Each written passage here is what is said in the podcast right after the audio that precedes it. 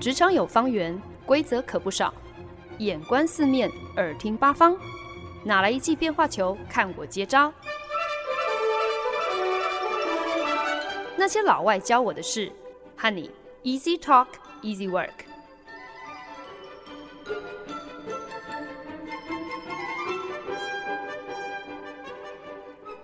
您现在收听的是《那些老外教我的事》，我是节目主持人焕恩。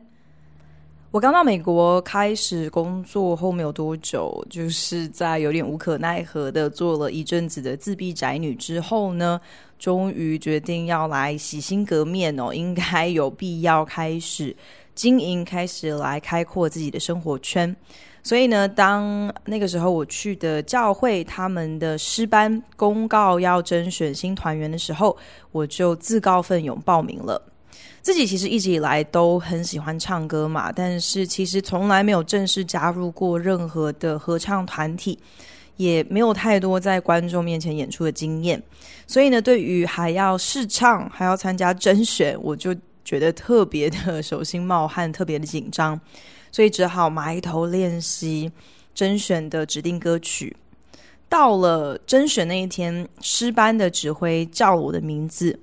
我整个人脸色苍白、肠胃纠结的上了台，然后指挥在台下第一句话就问我说：“你会合音吗？”我那个时候太过紧张哦，耳边就只有嗡嗡嗡响的声音，脑子里头还在复习着指定曲的主歌旋律。忽然之间被问说会不会唱合音，我的脑袋顿时就一片空白，然后口干舌燥的脱口而出。I don't do harmonies，我不合音的。指挥当场应该也是傻眼了个半秒钟吧，可能心里想说：是哪里来的小鬼啊？根本哪根葱哪哪个蒜，就大头症这么严重，根本你都还没有被选上诗班，你就已经这样子在我面前摆架子，要求只能够唱主旋律就对了。可是我我当时根本就不是这个意思啊！其实我真正想说的是。I don't know how to harmonize。我不知道怎么唱合音，不是我不合音。那我可能运气特别好，可能那天指挥心情很好哦，所以他大人不计小人过。有可能呢，可能就实在没有太多人报名参加甄选，所以他搞不好也没有太多选择，只好将就。总而言之呢，最后我成功选上了参加师班，也在每个月的线上当中开始跟着自己的声部。一起学习到底怎么样子 harmonize，怎么样子合音。harmony 这个字呢，它其实是有合音、和声的意思，可是呢，也有概括的和谐的意思，和谐或者是和睦。其实我觉得合音对很多人来讲，可能都是一个特别让我们崇拜又向往的一个歌唱技巧哦。像我其实从小也都有在学乐器啊，上乐理课啊。对于和弦的构成，其实就算脑袋里头好像有一些基本的理解，知道说哦，OK，几度音跟几度音之间的搭配，这个听起来会会是舒服的。那几度音跟几度音之间，就是可能是一个比较小调的声音。那这样子的搭配，可能听起来会有一点点刺耳。可是说穿了，我对于和音是不是听到一个旋律就能够搭配唱出一段和声，还是一窍不通哦。有的时候也会忍不住就觉得合音应该是那种有绝对音准的人，他们与生俱来的特殊能力吧。所以难怪我我不会唱。可是事实上却是 harmony 会不会去 harmonize 跟别人和声？我觉得，一如很多其他东西，都是要靠基本功，需要靠练习，慢慢精进的一个技巧哦。如果没有后天付上努力、付上时间跟代价，你也不可能成大器。如果你有认真研究过和声、和音到底应该要怎么样子练成，其实呢，你就会发现哦，有几个基本的步骤是不可以省略的。第一个基本功，无非呢就是你还是应该要对音阶、对乐理有一些基本概念嘛，至少要知道音跟音之间的间距，三度音啊、五度音啊，你才能够明白说什么样子的音色组合在一起，听起来会是个什么样子，怎么样子才动听。理解这些基本构造跟原理之后，你才有依据，才有所本，可以举一反三嘛。其次呢，合音要漂亮，在实际合唱的过程当中，其实很多时候是取决于你有没有空出耳朵，认真聆听对方的主旋律，有没有适时的去配合。像主旋律的那个人来调整自己的音量，调整自己的口气，来扮演好自己在今天这场合唱当中，你作为辅助的角色，这是很关键、很重要的，而不是好像一味的就是各唱各的，你唱你的主旋律，我唱我的和声的旋律，然后两个旋律根本没有搭在一起。最后呢，当然就是要不断的演练喽。即兴的合音当然可以说是最高等级的一个境界。可是要能够达到那样的层级之前，当然免不了需要花上时间还有精力去熟练每一个合音的旋律。特别有的时候你在和声的过程当中，主旋律的这个调性是很强的，你在合音的那个旋律可能反而是比较单调的，所以甚至必须要花更多的时间去熟悉这样子的一个旋律。才不会在合唱的时候被对方的主旋律拉跑嘛。有这样子的专注力，这样子的集中力，想当然是需要靠扎稳马步，是需要靠不断的练习、不断的累积才能够达成的。有趣的是，对于练就和音或者是唱和声这门技巧的，刚刚提到的这三个按部就班哦。我发现好像其实也很适用于练就怎么样子与人和睦这样的一个品格。同样是 harmony，虽然呢是用在不同的场合，可是我觉得套用的是一样的练习过程。同样是需要靠时间、靠专注、靠集中力、靠演练。同样为的都是能够达到一个赏心悦耳的结果。Harmony 这个字。除了刚才有提到的和声啊、合音之外，呃，其实呢，我觉得如果更进一步的去拆解它的意思，就是意指当很多不同的东西可以合一、同步、有共识，就像达成完美合音一样哦。可是呢，人跟人之间的和睦还有和谐。很多时候，其实真的也像是练习怎么样子去跟人家搭配唱和声是一样的，就是这不是一个天生使然、自动自发就会形成的一个现象，反而呢是必须要靠人去刻意经营、去协调、去演练才能够成就的。一年半之前呢，从全球总部转调了到亚太区域总部。其实呢，啊、呃，这样子的一个选择，在很多我身边的朋友，甚至是同事的眼中，好像难免都会觉得，你怎么会做一个好像是给自己降职的决定呢？好像你是职涯开倒退车这样的一个选择。可是事实上，如果不是任职于区域总部，恐怕对于 Harmony。至于人际关系，至于职场上的重要，还有辛苦，我可能也不会有如此深刻的体会。区域总部呢，跟呃在区域里头个别的市场，其实一直以来都存在着一个还蛮微妙而尴尬的关系吧，常常就是亦敌亦友哦。区域总部呢，对口的客户。那就是亚太的客户。那说起来，官阶是大过于个别市场中的这些小的客户。可是偏偏呢，这些个别市场下的客户，他们手上又握有自己的一笔预算，大可以去要我们在市场当中的这些团队，要他们乖乖就范，要他们帮这些市场中的客户做一些他们随便他们想要做的事情。这个时候，我们身为亚太区域总部，真的就是鞭长莫及喽。就算对于市场团队的表现跟成品，可能会有一些意见，可能会觉得，哎，你你你这样做，其实呃，并没有契合到品牌的规范，种种种。可是我们毕竟没有任何实质的约束力，人家是拿他们当地的市场的客户的钱在做事嘛。这种感觉呢，其实真的有点像是老父老母哦，对于自己已经经济独立的成年孩子哦，我们当然可以按三餐打电话唠叨。至于已经成年的小孩，到底要不要接我们的电话啊？是不是还是会有那种爱理不理的讨人厌的态度？这就都不是我们能够控制的了。前阵子啊，我们的澳洲团队不受控制的做出了一个真的是让人不置可否的成品，就是想要来跟我们亚太的客户来邀功、来献宝。那我们亚太的客户呢，就也没有想太多，就直接把澳洲团队做这个东西分享出去，说：“诶，他们好像做了一个还不错的东西哦。”那接下来我们可以以此作为一个准则。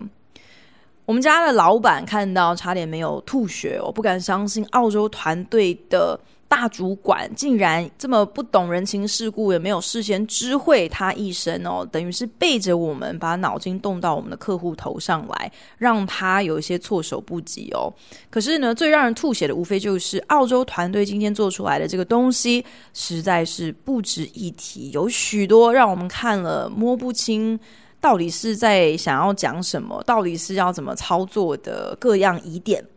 那老板就深夜传了讯息给我啊，基本上就是有一些意识流的开始跟着我抱怨，说自己到底该不该直接跟我们的亚太客户挑明了，就就说说清楚这个澳洲团队的东西是怎么样子不堪一击。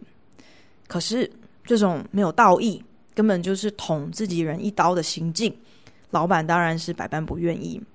为了要顾及澳洲团队的颜面，老板呢只好按捺住自己的青筋暴露，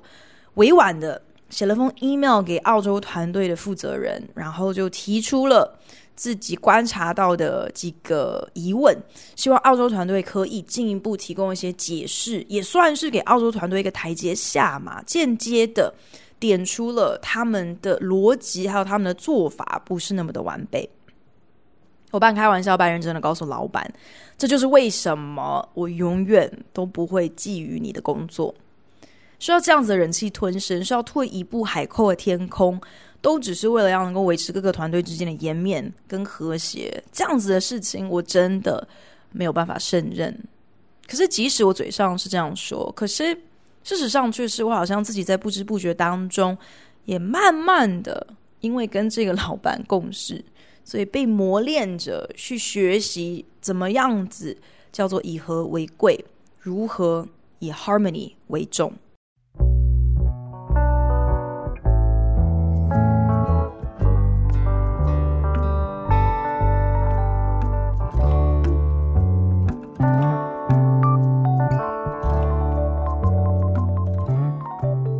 您现在收听的是《那些老外教我的事》，我是节目主持人焕恩。那天毫不意外的，客户总是在狗急跳墙、天快要塌下来的时候找上门来。在这样的一个情况之下，扔出来的呃任何的要求，基本上都是只能够用语言不详、没头没脑来形容。然后呢，很自然的丢下了一些根本不知道他们要什么、想什么、为什么的一堆废话，然后就拍拍屁股，神龙不见尾了。老板天生就是一个业务魂嘛，纵然知道客户的要求莫名其妙，也没有任何点道理，可是呢，再怎么样子也不能够一直推脱，只好紧急召集了我跟创意总监还有媒体团队，时间紧迫的一起来脑力激荡，到底该怎么样子来回应客户这么天外飞来一笔，根本不知道到底是干什么、为什么、在讲什么的这么样的一个要求呢？老板自己在会议当中不止一次的不断的。澄清说：“我真的很对不起大家，因为这实在是一个没有道理也毫无所本的请求。可是呢，我们还是必须要一起来想想看，到底要怎么样子来回应。”团队成员呢也丝毫没有任何的迟疑，个个踊跃的站上火线出主意。到了下午的时候呢，当我在跟创意总监讨论这个业务项目的时候，老板忽然一头冲进我们的会议室里头。我想啊，小时候应该八九不离十有确诊是有过动的老板，嗯，他这下冲进来，就是一会儿想要跟我们描述他刚刚才去跟大客户开会的时候，他是怎么样子，已经跟大客户抱怨告状了。大客户，你手下的喽啰是怎么样子丢给我们这么一个棘手又莫名的案子？另外一边厢忽然之间又要急着追问我们的进度哦，想要了解我们。不过可能是才三个小时之前才获得的这个汇报的这么一个莫名的案子，我们现在进展到哪里去了？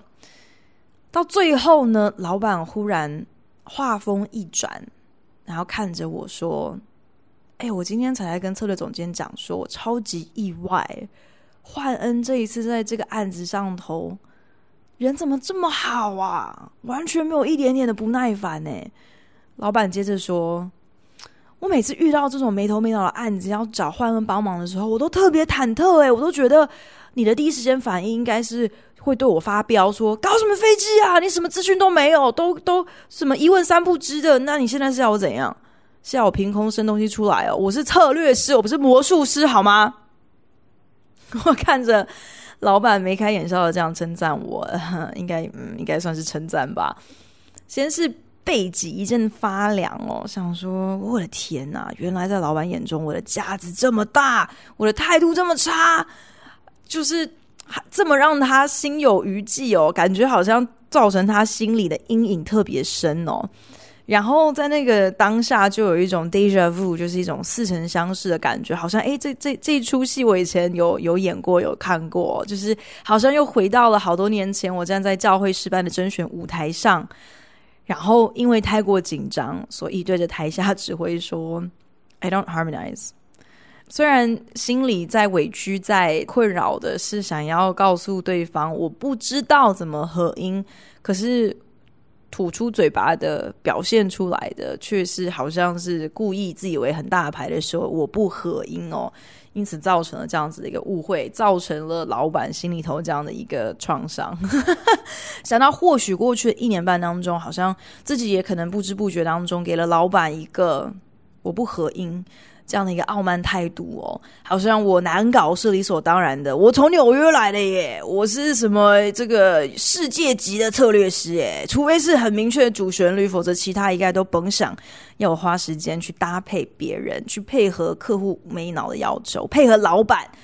你没有能够从客户那边帮我多挖出更多资讯来给我参考。可是言下之意，老板是在称赞我啊，好像在追求 harmony 这这件事情上头，我似乎总算是开了一点点的窍，好像不再仗势着好像自己怎么样子，要自以为以我为中心的这样的一个原则哦，去跟老板硬碰硬。虽然说起来，实在还是一个让我特别囧的称赞，毕竟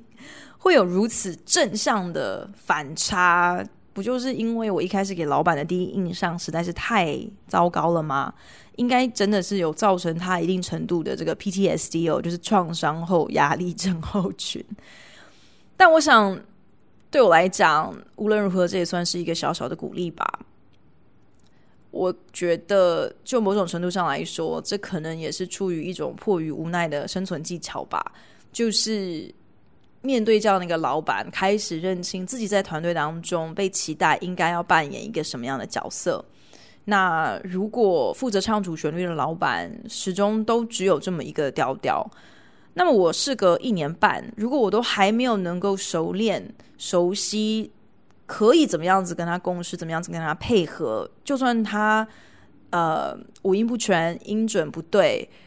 我还是必须要唱出。一段能够听得进去的合音旋律吗？如果直到如今我都还抗拒着怎么样子配合他所主导的表演，去顺应着他的表演可能带给我的所有的高低起伏啊、可能弄不好，说不定还会在客户面前有七零八落的表现。如果一年半之后我都还在同样的事情上头不断的挣扎，不断的做不好。那么我真的不是无能，就是失职，不然就是自虐喽。为什么还硬是要留在这样子一个老板身边啊、留在这么一个时不时会让我脑溢血的岗位上？这难道不就是跟自己过不去吗？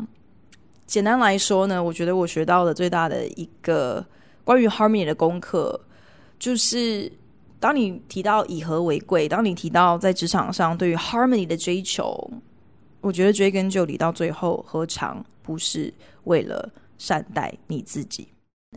那天刚下班才坐电梯到一楼的时候，将手机一翻开来看，就发现同事呢，按照我的要求发给客户的信里面，竟然自己画蛇添足了，讲了一堆跟我们之前讨论的完全不一样的事情。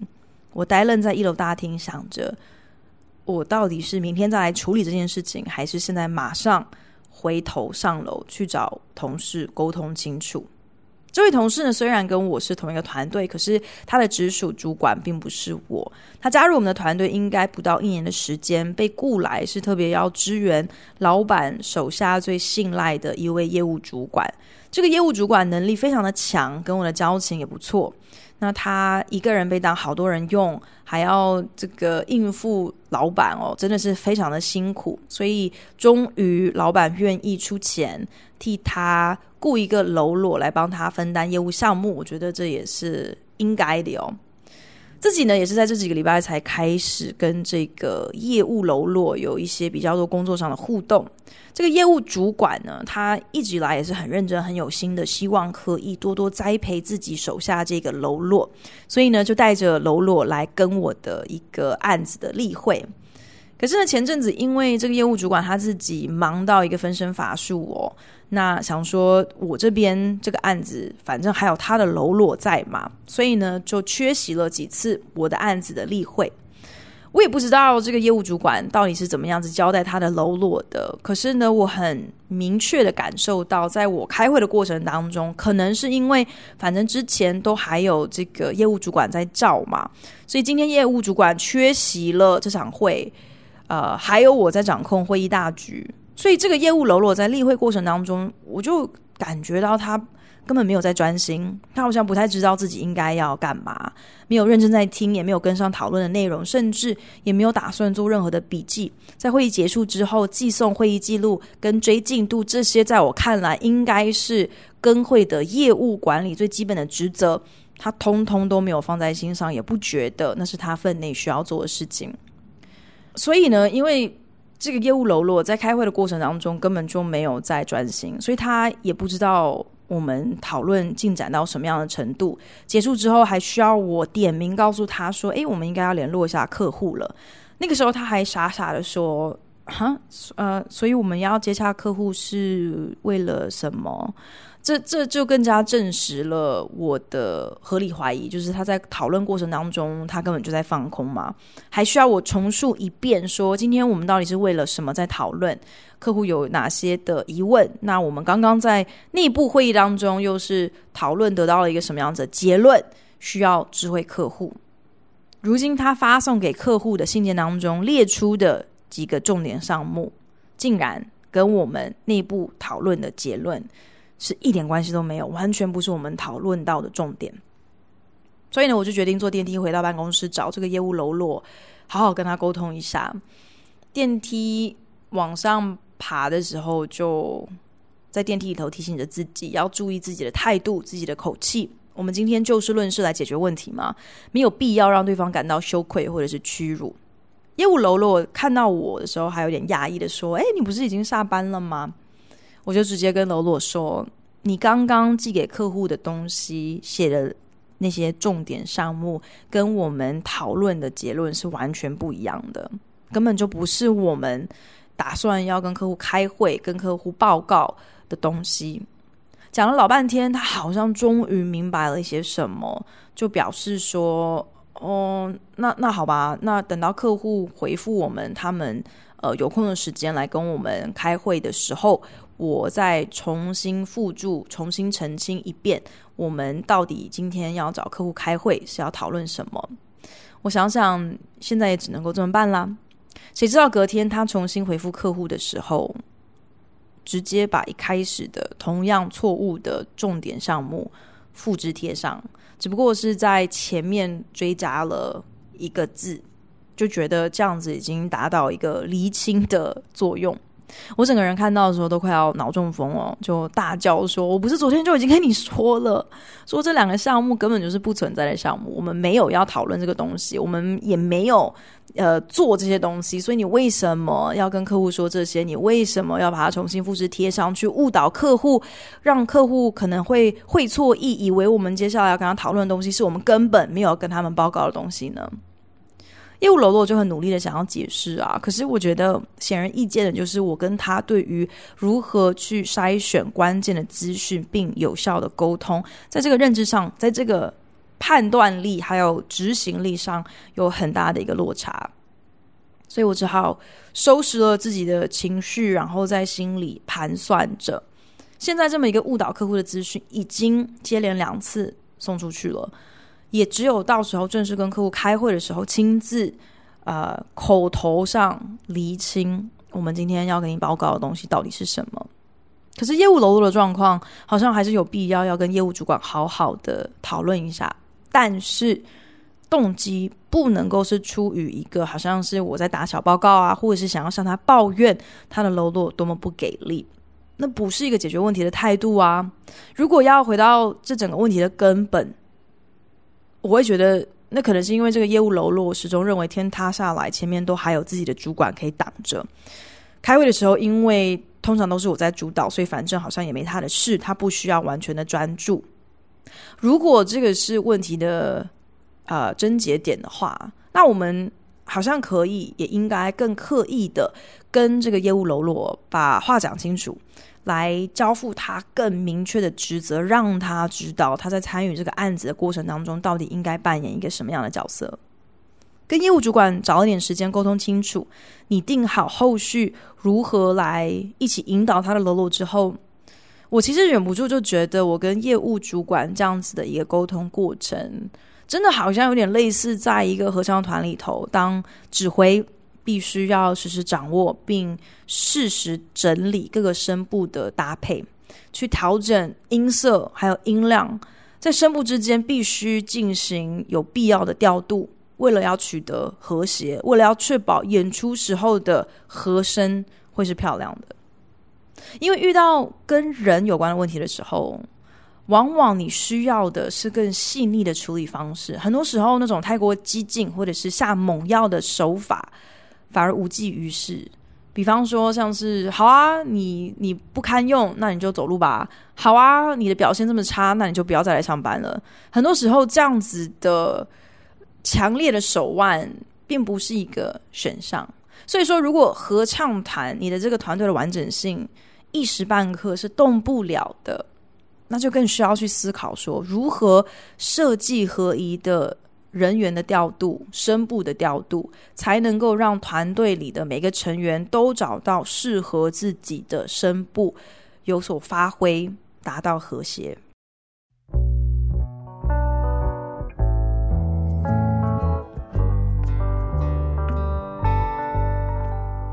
本节目由好家庭联盟网、台北 Bravo FM 九一点三、台中古典音乐台 FM 九七点七制作播出。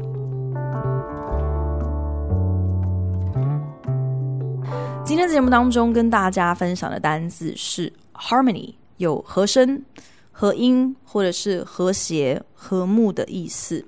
从中呢带出了我最近在职场上发生的一些人际关系吧，就是一些跟主管啊，还有跟同事之间互动的小故事。简单来说呢，以 harmony 为题所想要讨论的品格或者是美德，大概就是以和为贵吧。我小时候不懂事的时候，会觉得以和为贵这样的一个原则，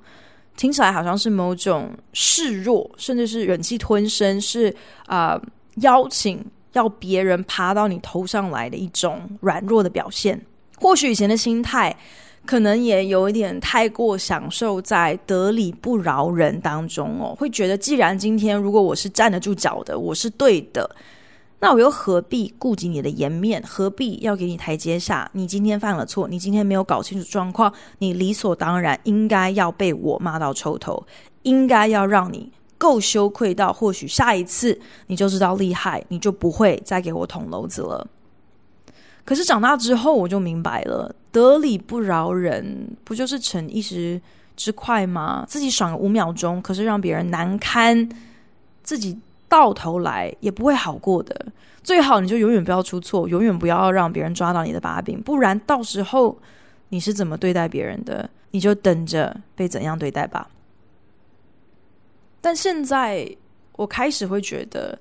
有能力坚持以和为贵的人，其实一点都不软弱，反而是恰恰相反。你今天如果不够强、不够有魄力、不够有本事的人，你是不可能成为那个足以一手促成组织之间、团队之间、人跟人之间的和谐的。前不久跟侄子打闹的时候，我们在客厅手舞足蹈的比划功夫大战好几回合哦。结果他一记手刀砍过来，恰巧呢就将我戴在脖子上我非常喜欢的一条长项链就这样子劈断了。我当场傻眼哦，马上就停止了所有的呵呵哈嘿哦。看到瞬间静止不动的我，本来是这样准备下一波攻势的侄子。也立马就安静下来哦。我低头看着我坏掉的项链，第一个念头就是啊，反正真的也没有多少钱。下一个念头就是啊，我我我可以看看，等一下来研究一下自己有没有办法修理。可是怎么样子都没有一个念头是要大声呵斥眼前这个三岁不到的小人。我想这应该才是最写实的大人不计小人过的案例吧。侄子呢，其实我觉得也也很奇妙，就是没有任何的大声呵斥之下，他也第一时间就知道自己闯祸了，然后小小声的就说对不起。他是一个这么爱面子的小朋友，诶，我真的从来没有听过他主动道歉的，所以。光是这一点，我想他自己就已经知道自己做错了，也因此就没有什么必要再大声呵斥他，让他更加的愧疚。当然，这个例子当中，或许就是因为我们年龄上还有身份上这么明显的差距，一个大人，一个小孩，一个是姑姑，一个是晚辈，也或许是因为其实今天断了这一条项链很廉价嘛，这个后果本来也没有说多严重，所以。在这么一个真的是无关痛痒的例子当中，好像一切可以瞬间在零冲突的情况之下和谐落幕，也是应该。可是呢，就算我们在生活当中，我们在职场上遇到怎么样的相对更加棘手、更加复杂的纠纷，我却觉得追求和谐、以和睦为重的这样的一个原则，想要能够达到这样的一个目的，这个过程应该也是如出一辙的吧。在冲突一触即发的时候，第一时间先冷静下来，盘点现况，搞清楚权责利害关系，然后要记得空出一只耳朵来聆听。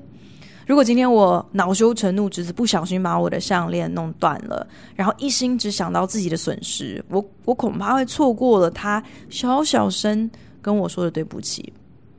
如果你要说，诶，其实上述这两个步骤听起来好像。更像是你在讲说，应该要学习怎么样子去包容啊，学习怎么样子有同理心啊，学习怎么样子有耐性啊。